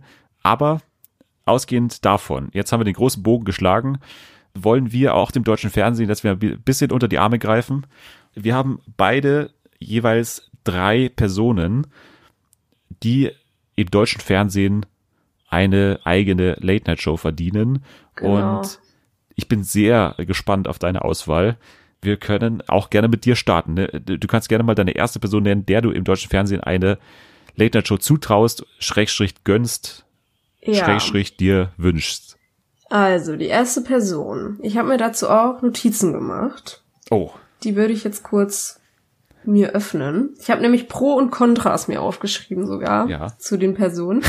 Und als erste Person, und das muss ich halt so ein bisschen sagen, weil, ne, habe ich Ja. auf jeden Fall Vera aufgeschrieben. oh, Vera überraschend. Entwen. Ja, finde ich auch. Die ist mir irgendwie in den Sinn gekommen, ich weiß es Ja. gar nicht. Und zwar, da habe ich als Plus aufgeschrieben, dass sie sehr viel reden kann. Und das ist sehr wichtig, finde ich, in der Late Night. Dann ein Sidekick hätte sie schon. Ich meine, das, das Mhm. ist ja schon ein Sidekick bei ihr in den Stories. Ihre, ihre Frau, die Obi. Ja, Werbepartner Ähm. auch schon mit Obi. Genau, das auch. Mhm. Ähm, moderieren kann sie schon, weil es schon ihr Beruf ist. Sie kennt sehr viele sehr seltsame Promis, die man einladen könnte für Zum wenig Beispiel? Geld. Ähm, mit wem ist sie immer? Ruth Moschner und sowas. Solche, Ah ja. so das, ne? Nette Ja. Person. Ja, auf jeden Kann man Fall. nichts zu sagen. Dann dreht sie praktisch ja auch schon äh, Matzen auf YouTube. Also das kann man ja schon direkt so als Matz übernehmen, sozusagen, in, in, in einer Late-Night-Show. Und äh, RTL hat auf jeden Fall, also hat RTL eine wirkliche Late-Night? Nein, eigentlich nicht. Nee, es gibt ne? halt diese, wie gesagt, diese Personality-Shows am Samstag immer. Mario Also Barth, Bühne Ceylan und so weiter. Genau. Genau. Und als, äh, aber als ähm, Kontra habe ich aufgeschrieben, dass sie immer müde ist und das halt eine Late-Night-Show ist und das wirkt nicht ganz so, ne, nicht so echt dann. Hm. Und sie hat einen sehr, sehr, wie drücke ich das aus, nicht so guten Musikgeschmack. Und da hätte ich ein bisschen Angst um, um die Musik, die da kommt, die Live-Musik. Erste Folge gleich mit Tim Toupet zu Gast oder so. Zum Beispiel, ja, Ja. sowas in der Richtung. Ja, kann ich mir gut vorstellen. Also äh, schlägst du dann täglich vor oder bist du eher so wöchentlich? Nee, die hat schon so viele Projekte. Also entweder Ja. legt sie die komplett auf Eis, dann würde ich es ihr zutrauen, die täglich zu machen. Aber sonst würde ich schon sagen, wöchentlich. Es wäre erstmal gut. Aber schon auch äh, stark Talk-orientiert, oder? Also es ist schon mit, mit Gästen und so. Ja, auf jeden Fall. Also da, äh, ja, würde ich sehr viel und halt eben so Beiträge, die sie draußen irgendwo Ja. dreht oder woanders. So Garten, Garten umgraben und so. Zum Beispiel, genau. Ja, ja, genau. Ja, finde ich ganz gut. Also Vera Entwen, auf jeden Fall, äh, RTL kann äh, zugreifen. Ich glaube, du äh, hältst nicht an den Rechten fest. Du wärst bereit, die auch Nee, abzugeben, auf jeden Fall. wenn du natürlich dann auch Chefredakteurin werden darfst. Ja, oder Das- Geld bekommen. Wie gesagt, ich brauche ein Ja, neues. Handy. Ähm, ich habe auch eine Person, ähm, Mhm. Und zwar hat die schon mal eine Talkshow gemacht. Kein, also kam auch sehr spät abends, aber es ist keine klassische Late-Night-Show, äh, wo man einen Schreibtisch hat, also so ein klassisches Format halt, nämlich Charlotte Roche. Charlotte Roche, ich kann mir das äh, aus irgendeinem Grund ganz gut vorstellen. Okay. Ähm, Ich dachte ich bin kurz, nicht dass du super dieselbe- begeistert. Ich dachte kurz, du sagst dieselbe Person, die ich als zweites aufgeschrieben habe. Aber ja. Oh, hast du auch eine Charlotte? Nee, keine Charlotte, aber bei der Beschreibung gerade dachte ich, es könnte auch auf meine Person Ach so. zutreffen. Deswegen. Oh. Du hast Aber Olli ja. Schulz. Okay. Nee, nee, Kurz nee. Charlotte nee. Roche. du hast Markus Lanz. Nein. Nein. Äh, Charlotte Roche, okay. Ich glaube, man müsste das Format natürlich total auf sie zuschneiden. Sie ist keine klassische Komikerin. Ich glaube, so würde sie sich selbst auch nicht bezeichnen. Aber sie ist eine starke Persönlichkeit, die, glaube ich, zu einigen Themen eine eigene Meinung hat. Man könnte das Ganze sehr spät senden. Das heißt auch sehr versaut. Also Das kann ich mir auch sehr gut vorstellen. Das Mhm. Warum ist, nur? Ist ja auch bekannt dafür auf eine Art. Äh, und halt auch, glaube ich, mit Politikern stelle ich es mir auch ganz gut vor. Mhm. Politiker bei ihr, ich glaube, sie hat dann eine eigene Sichtweise auf gewisse äh, Dinge. Sie war auch mal oftmals bei Lanz und hat sich dann in so politische Diskussionen eingemischt. Ich glaube, sie hat eine Meinung zu solchen Sachen und das ist auch wichtig für dich beim Late Night Host, dass er schon, und da bin ich bei vielen Namen, die ich durchgegangen bin, drüber gestolpert, dass diese Personen meiner Meinung nach nicht so informiert sind äh, über, über gewisse Sachen. Und da finde ich, ist Charlotte Roche schon ein guter Name, finde ich. Ich kann mir das gut vorstellen, nicht bei so einem großen Sender. Ich stelle mir es eher vor bei, ja, vielleicht nochmal ZDF Neo, kann ich mir gut vorstellen. Ja. Äh, vielleicht auch sogar irgendwie sowas wie Dreisat oder, oder, oder sowas. ja, was kleineres, würde ich auch Ja. sagen. Ich glaube, da wird sie, könnte sie mehr aufgehen und hätte vielleicht auch mehr Möglichkeiten, würde Ja. nicht so eingeschränkt werden. Ja, auf jeden Fall stark interviewlastig Ja. ähm, und auch gerne politisch. Ich glaube, das kann ganz gut werden. Charlotte Roche, meine Person Nummer eins, der ich eine Late-Night-Show zutraue. Wen hast du noch? Ich habe dann noch. Und das ist jetzt so ein bisschen, ja, da habe ich auch. Der Pro Wendler. Nee, nee, da habe ich, ich habe äh, Jürgen Domian aufgeschrieben. Oh, den kenne ich gar nicht. Sagt mir gar nichts. Ja, ja, weiß ich, nein, aber ja, ich habe da halt aufgeschrieben, erstens, so, man kennt, man, man verbindet ihn schon mit der Nacht, so, daher, deswegen dachte ich auch erst, du, du sagst auch Domian, weil du auch von, von Ja. nachts irgendwie gesprochen hast. Dann, er will wieder anscheinend etwas machen, ihm ist Ja, anscheinend was. langweilig. Ja, jetzt macht er wird wieder was, weil ihm umgesetzt. anscheinend langweilig war und ja, deswegen Oh. könnte ich mir das gut vorstellen. ähm, dann kann er natürlich sehr gut mit Gästen reden, ne? Das ist ja das, was er eigentlich Bietet schon immer an. macht. Genau. Dann mh, habe ich Contra aufgeschrieben, dass er halt eben dann auch nur im äh, WDR oder so wieder funktionieren würde. Ich glaube, Ja. so große Sender, das wäre nichts für ihn.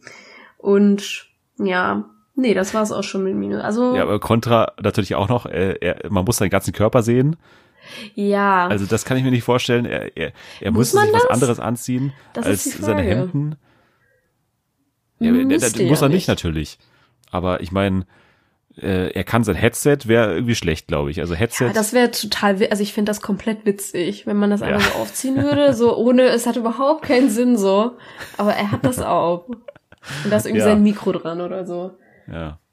Ja, äh, ich meine, vielleicht beim WDR noch mal, vielleicht sogar im November, kann ich mir gut vorstellen, dass da vier Sendungen vielleicht schon äh, von so einer ähnlichen Sendung laufen könnten. Ja, also, Äh, ja, das wäre jetzt utopisch, wenn das wirklich Ja, passieren würde. kann ich mir nicht ne? vorstellen. Also vielleicht Domian Live wäre so ein Titel, der mir jetzt vorschweben würde. Ja. Ähm, muss man mal schauen, ob das, äh, ob das Der ist umgesetzt ja jetzt im wird. Ruhestand, da kommt bestimmt nichts mehr. Glaube ich auch nicht. Also, dass der nochmal Bock auf Fernsehen hat, kann ich mir nicht vorstellen. So. ich mache mal weiter mit Mach mal einer weiter. weiteren Person. Und äh, es ist auch ein Mann, es ist auch ein weißer Mann, ist aber ein junger, junger weißer Mann. Und zwar Stefan Titze. Mhm. Bedächtiges Schweigen. Äh, noch Stefan Titze. Interessiertes Schweigen? Ja. Ich habe natürlich auch über, über andere Podcaster nach. Ich habe nachgedacht über Florentin. Florentin ist für mich der perfekte äh, Mann für das Ensemble, perfekt beim Neo-Magazin aufgehoben, den wollte ich da nicht rausnehmen sozusagen. Äh, äh, Donny habe ich natürlich drüber nachgedacht. Donny ist aber meiner Meinung nach nicht, äh, auch nicht als, als Lead-Man so äh, gedacht irgendwie. Er ist auch perfekt. Ja, so der als, ist auch, ja, im eher, wenn dann im Hintergrund oder mit mehreren, glaube ich. So Genau. alleine ist er auch nicht. Stefan Titze, dem traue ich das eher zu. Ich glaube, der, der ist auf jeden Fall wahnsinnig klug, schlagfertig, hat auch Stand-up-Comedy-Erfahrung. Von daher könnte ich mir das auch eher klassischer sogar vorstellen. Ähm, bei ihm ist halt die große Schwäche, er ist überhaupt nicht äh, so mit Stars und so, das ist überhaupt nicht seins. Deswegen könnte ich mir eine sehr nerdige Show vorstellen, ja, auch sehr Comedy-lastig eben, äh, aber ich glaube, der hat da sehr gute Vorstellungen selber. Also ich glaube, der könnte sich selber sehr gut so eine Show bauen. Natürlich jahrelang äh, äh, Erfahrung bei Neo Magazin als als Autor, bei Kreumann äh, geschrieben und so weiter. Äh, jetzt äh, Autor bei einer Netflix-Serie. Also ich meine, das ist schon eine eine Vita, die sich sehen lassen kann. Und ich glaube, Stefan Titze passt sehr gut in dieses eher klassische Ja. Late-Night-Geschäft. Äh, könnte ich mir ganz gut vorstellen, Stefan Titze.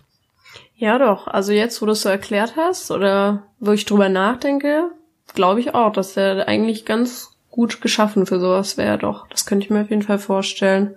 Ja, ich hatte halt äh, so- sowas ähnliches. Ich habe jetzt Aurel Merz genommen. Ja, Ja, weil ich finde eigentlich, also seine Umsetzung ist gerade, er macht ja gerade auf Instagram irgendwie so Sketches und so. Das finde Ja. ich teilweise eigentlich teilweise ganz lustig, aber ich, ich habe das Gefühl, dass er so weiß, was er will. Und wenn er will, ist er halt auch super lustig. Und ich finde ihn halt auch einfach sympathisch. Aber bei dem ist es noch eher so äh, ausgeklammert. Aber so, ich glaube, der könnte noch da reinwachsen. aber der hatte ja schon eine Late-Night-Show mit Boomerama. Ja, aber eine, eine, eine. Eine erfolgreiche Late-Night-Show, die Genau, schauen so wollte ich es das jetzt nicht, so wollte ich es jetzt nicht ausdrücken, aber ja, ich habe jetzt bei Late Night Show so an, an äh, ans Fernsehen eher gedacht, also Okay, so richtig, nicht- im? Nicht so sehr an Tele 5. äh, genau. Okay, verstehe. Ja, kann ich äh, nachvollziehen. Ich würde den auch gerne mal äh, in einem größeren Rahmen sehen. Genau. Äh, der ist ja sehr spartenmäßig aktiv, also äh, da aber auch schon seit Jahren, also er hat schon viel gemacht auf jeden Fall. Äh, ich finde, der hat auf jeden Fall Talent. Der ist seit, glaube ich, Jahren mittlerweile auch tingelt der von, äh, von Stand-up-Club zu Stand-up-Club und von daher hat er da bestimmt auch Erfahrung gesammelt. Mehr als Ja. Glas äh, auf jeden Fall. Bei Glas Ja. hätte ich ja immer mal gedacht, schickt ihn mal für zwei, drei Wochen einfach nur durch die Stand-up-Clubs in, in Berlin und es würde auf jeden Fall besser werden. Ich meine, glaub man kann auch. es ja auch trainieren. Ja, ich glaube auch, nicht der, so- der, der hat es nie gemacht. So, das merkt man halt auch sofort, so wie er, wie er redet. Das ist so, das ist auch nicht er. Also man weiß ja so, wie er ist von seinen anderen Formaten, auch wie er lustig erzählen kann und aus Interviews und so weiter. Und dann ist, macht er dieses Stand-up und es ist alles so gekünstelt, sag ich mal. Also der nimmt die Leute nicht mit. Das stimmt. Ja, ich glaube auch, Mauro Merz äh, hat ja auch für Late Night Berlin geschrieben, für die sehr erfolgreiche Ja. erste Staffel. Das ist auf Ja. jeden Fall ein Qualitätsmerkmal von ihm auch, äh, dass Ja. er damit in Verbindung gebracht Nee, das werden kann. Qualitätsmerkmal ist, dass er dann nicht mehr da war. Ja. ja. Äh, kann ich auf jeden Fall verstehen. Aurel Merz, ein guter Mann, den man auch gerne mal öfter und größer im Fernsehen sehen würde. Ich weiß nicht, ob er da selber Lust drauf hat, aber Ja, das ist die andere Frage. Das Genau. kann ich auch nicht so gut einschätzen. Ich mache mal weiter mit meiner dritten Person und das ist Ja. die Person, auf die ich eigentlich am meisten aufgeregt wäre. Also das wäre, glaube ich, die Show, auf die ich mich am meisten freuen würde. Und das war auch der Name, der mir am ersten eingefallen ist. Und zwar auch eine Podcasterin, und zwar Ariana Barbori. Mhm. Vom Herrengedeck Podcast. Ich muss ehrlich sein, kenne ich nicht. Habe ich mir nie Oh. angehört. Ich finde, einer der witzigsten Menschen, die es gibt und die noch nicht groß genug bekannt sind einfach. Sie findet überhaupt nicht statt im Fernsehen, außer bei Dinner Party, der Late Night Talk. Sie macht nämlich sowas ähnliches schon. Oder hat, hat es gemacht. Okay, Zusammen ja. mit Olli Pocher hat sie bei Sat 1 diese ganz merkwürdige äh, Talkshow gehabt. Boah, die Arme, da hatte sie es aber dann auch nicht leicht. Ja, sie hat es ja nicht mit ihm zusammen gemacht, sondern immer im Wechsel. Ah, sozusagen. okay. Ein, eine Woche war sie da, dann eben Ja, okay, Pocher dann- und so. Das war auf jeden Fall schon mal, also da fand ich sie schon ganz gut, aber es war natürlich überhaupt nicht ihr Ding. Also äh, es war überhaupt nicht au- auf sie zugeschnitten oder so. Sie hatte halt einfach eine Gesprächsrunde da und hat halt mit denen gesprochen. Aber ich finde, sie hat ein richtig breites Wissen, was äh, Popkultur angeht. Sie hat äh, total gutes Timing, also das merkt man auf jeden Fall in den Insta-Stories. Ich finde, Ariana Barbori hat auf jeden Fall verdient, dass sie endlich mal größer irgendwo rauskommt, äh, als sie das aktuell macht. Kann ich mir sehr gut vorstellen. Ariana Barbori auf ähm, auch auf einem großen Sender. Ich finde, sie ist geeignet für, weiß nicht, Pro 7, Sat 1 oder sowas, kann ich mir gut vorstellen. Das wäre mein, meine Show, auf die ich am meisten gespannt wäre, die Ariana Aber wenn du Show. sagst, dass sie, dass sie, dass sie lustig ist, dann muss ich mir da wirklich, glaube ich mal, muss ich mir das mal angucken. Du hast einen sehr Ja. ähnlichen Humor wie ich, sage ich mal so. Ich glaube auch, ja, ich glaube auch, dass die dir gefallen könnte. Äh, sie schaut auch viel Fernsehen, also sie hat auch oftmals, äh, ich fand eine der witzigsten Insta-Stories, die sie je gemacht hat, war, sie war irgendwie mal im Tierpark oder so in Australien und dann hat sie so mit dieser Erzählerstimme von hier, von diesen ganzen Tierpark-Shows, äh, hier Affe, Leopard und, Ja. und Co. oder diese ganzen Shows, das hat sie perfekt nachgemacht und seitdem kann ich dieses Gedanken nicht mehr aus meinem Kopf bekommen, dass sie perfekt für sowas geeignet wäre. Ja. Ähm, weil sie auch so popkulturelles Wissen hat. Sie hat so ein bisschen Fernseh-Insider-Wissen. Sie kennt, sie kann auch Menschen imitieren und so. Sie, hat, sie ist wirklich talentiert und deswegen Ariana Barbori meine favorisierte Wahl für eine eigene Late-Night-Show. Also macht das, ey.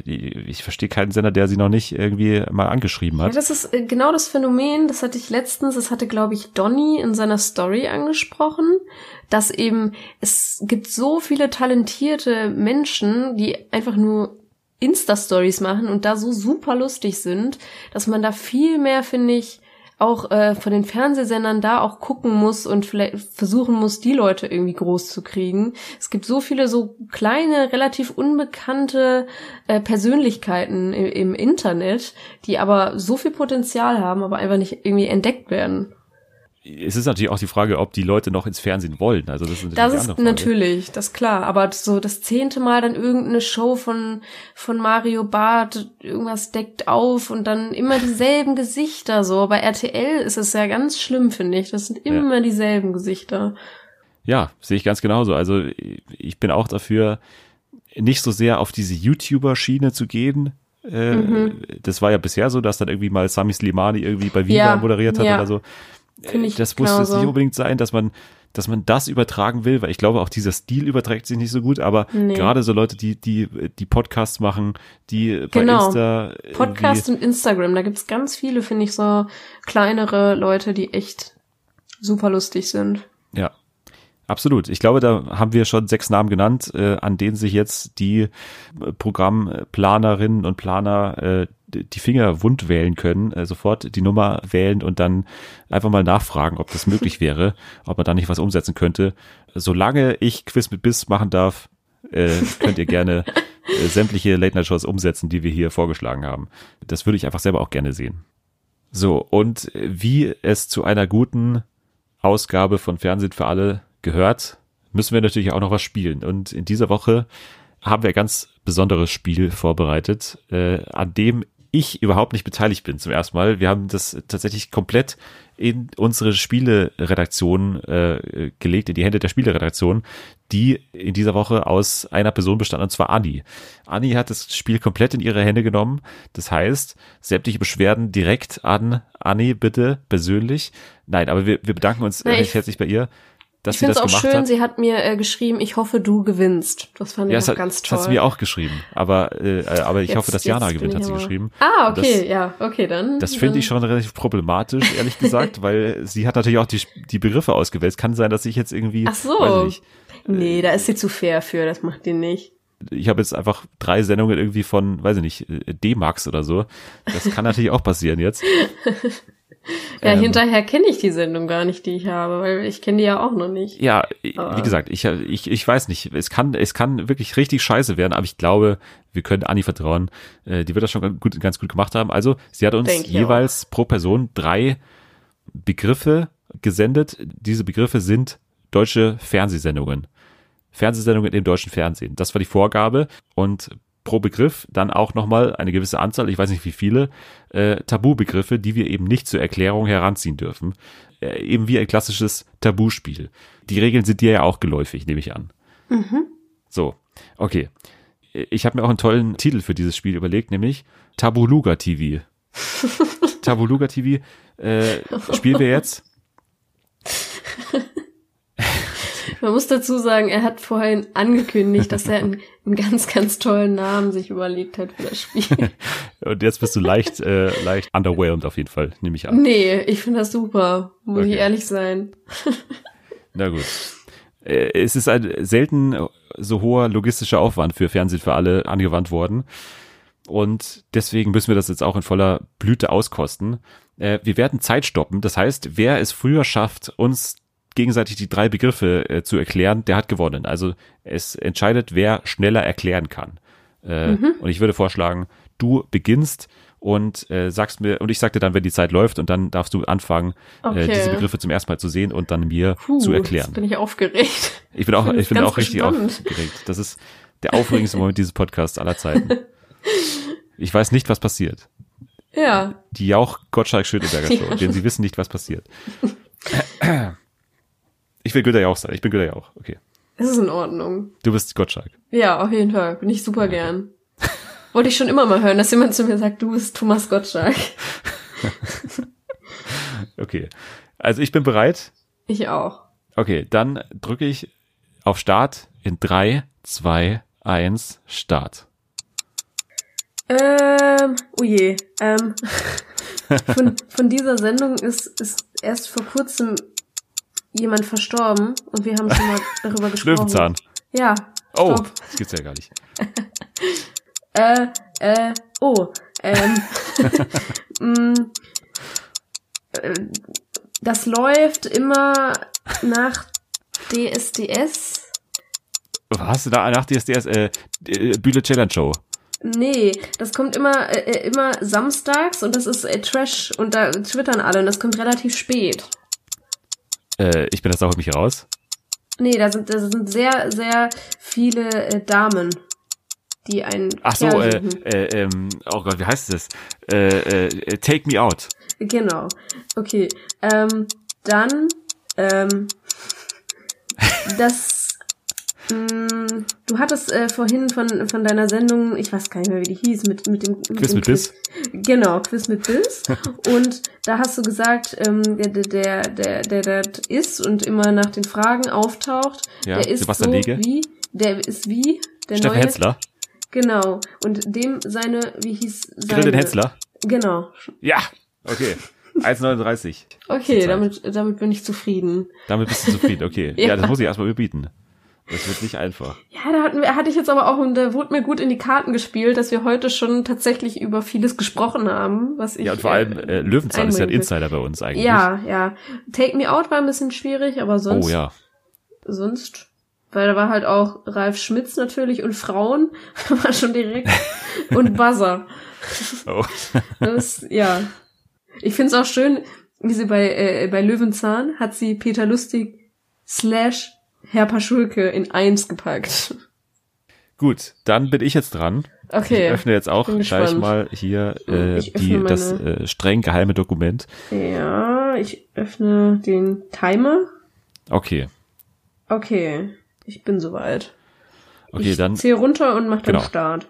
genau. Okay, drei, zwei, eins, los. Ähm, okay, äh, da, äh, ähm, also da sind ganz viele äh, Männer, die eine Dame suchen. Äh, Bachelorette.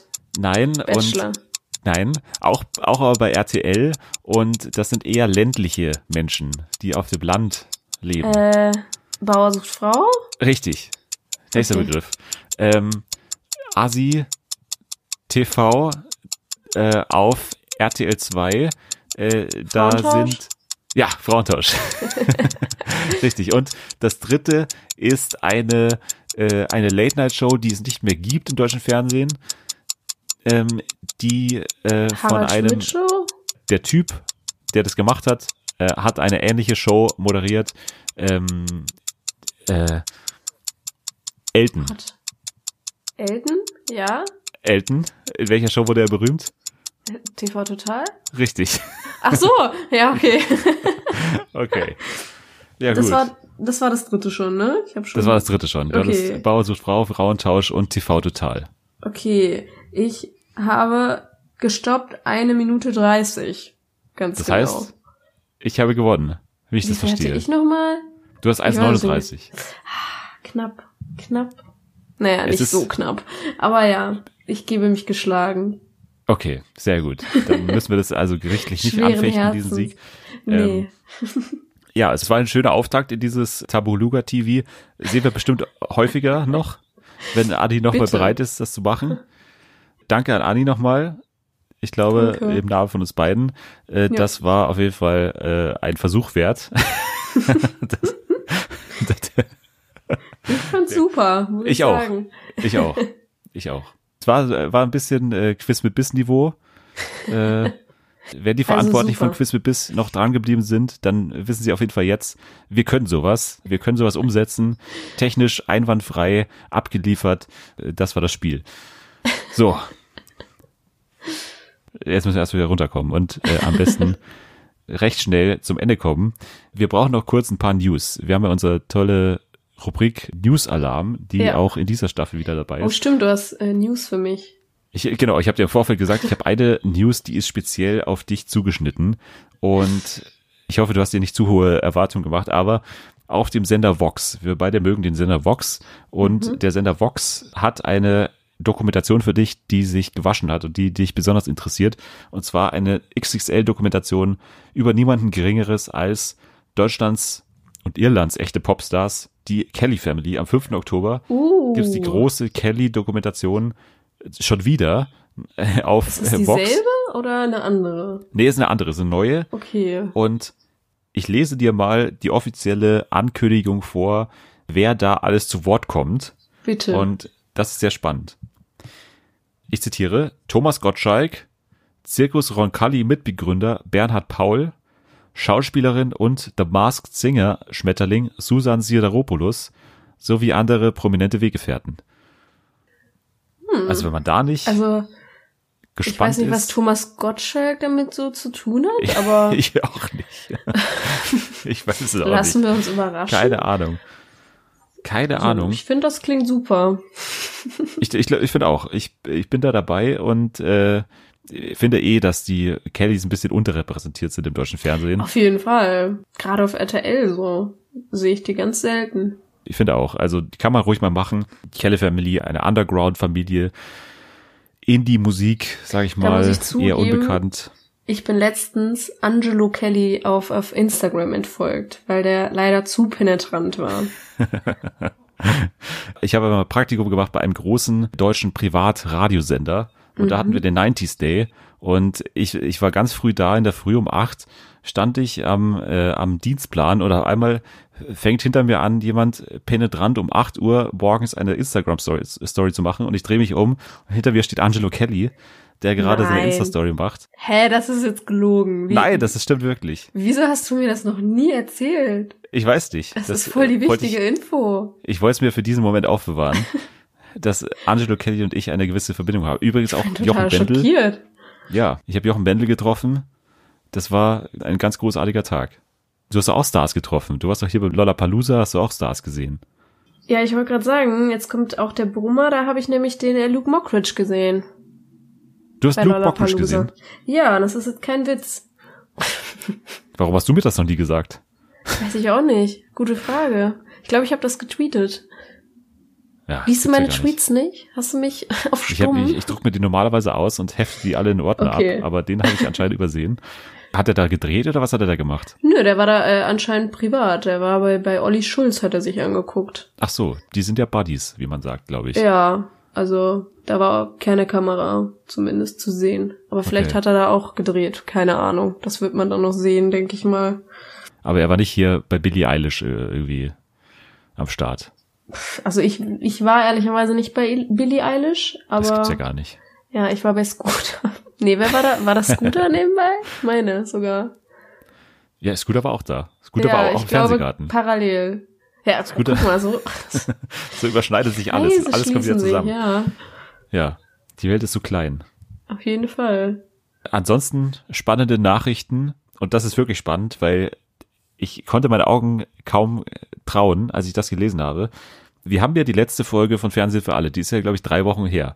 So und da haben wir, da haben wir berichtet über die neuen Sat1 Vorabendsendungen Ungelogen und nächste Ausfahrt Liebe. Die kamen bei uns beide vor im großen Quiz What's Wrong mit Selma. Wir haben sie da vorgestellt, weil sie am nächsten Montag losgehen. So und jetzt ist klar, Okay. wir sind jetzt gerade wieder gekommen und Sat1 hat beide schon abgesetzt. Es ist beides wieder weg. Beides äh, hat sich nicht etablieren können. Irgendwie drei- drei Prozent Gesamtmarktanteil. Das ist aber Das- das- schade. Ja, das reicht nicht mehr bei Sat1. Ungelogen und nächste Ausfahrt Liebe ist wieder weg. Stattdessen laufen jetzt, äh, und da sind wir beide äh, froh, endlich wieder neue Folgen der Ruhrpottwache und äh, die Klinik am Südring. Das ist dann Ja, die deutlich bessere Option, glaube ich, auf jeden äh, Fall. als eine Lügendetektor-Show. Wo übrigens auch schon mal Luke Mockridge war. Wo? Bei Klinik am Südring. Was? Hast du das nicht mitbekommen? Als Der Moderator oder was? Nee, der hat da eine Rolle gespielt und das, das lief dann auch bei seiner Show da, was er da hatte, aber auch im Fernsehen. Also der hat das so dann Nee. richtig geschauspielert für die Sendung. Musst du mal bei YouTube gucken. Das Ich wusste nicht mal, dass es geschauspielert ist. Ich dachte irgendwie, das ist so eine Nee, die Klinik ist sogar echt. Krankenhaus-Doku oder sowas. Nee, nee, die Klinik ist echt, aber die Fälle nicht. Ganz kurz noch, das begleitet uns auch schon seit Tag eins dieses Podcasts, Streaming News.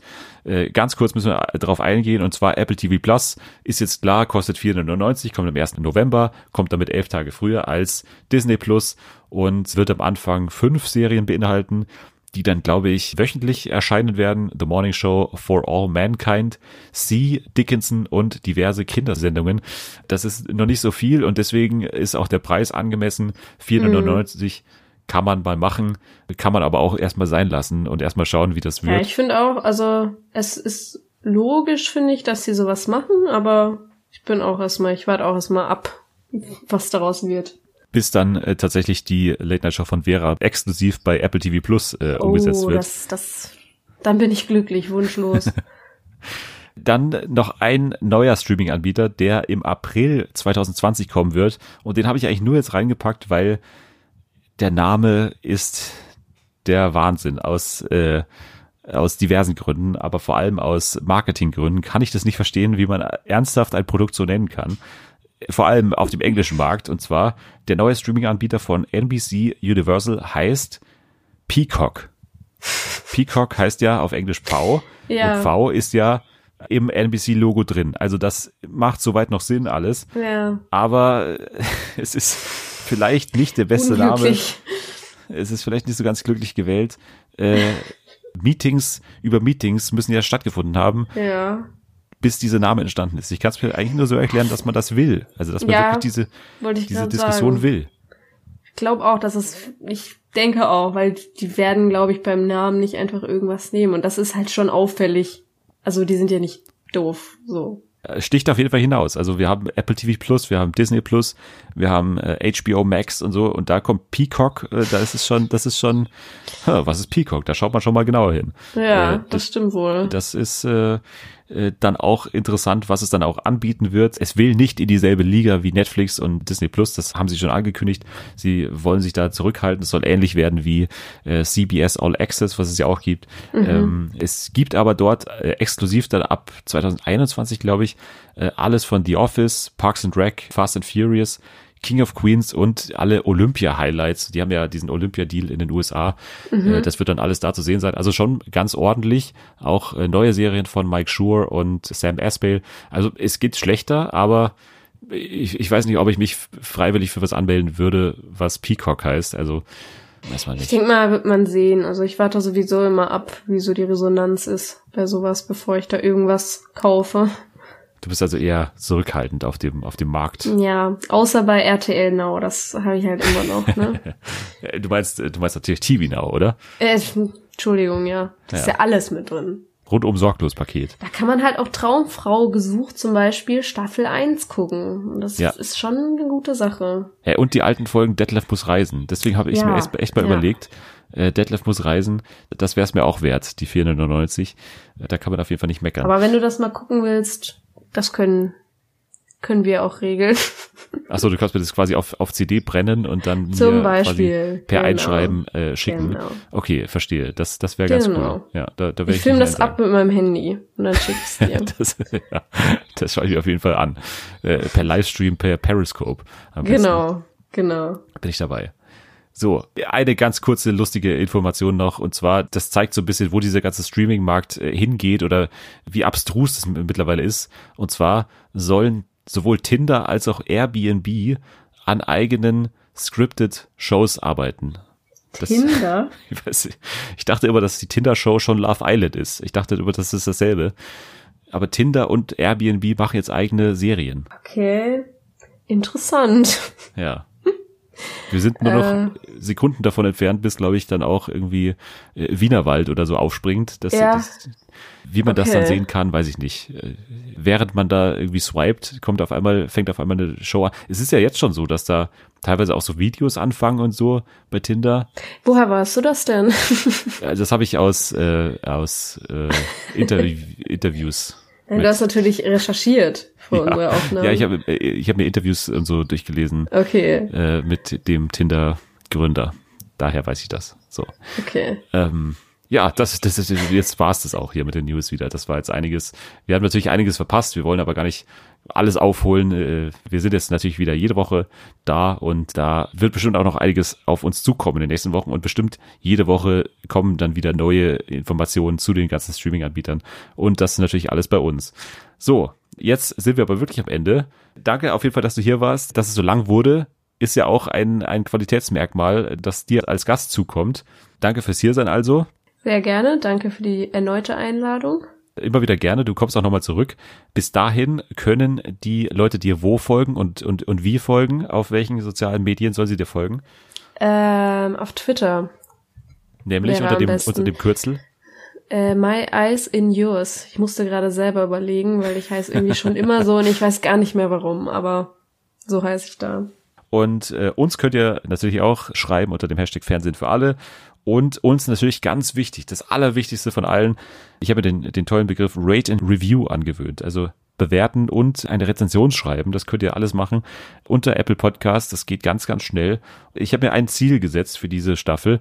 Wir wollen bei den Bewertungen über der Bewertung bleiben von dem tollen Podcast, den es seit kurzem gibt, der da den Titel trägt Spielerfrauen on Air mit, äh, mit Ina Aogo unter anderem.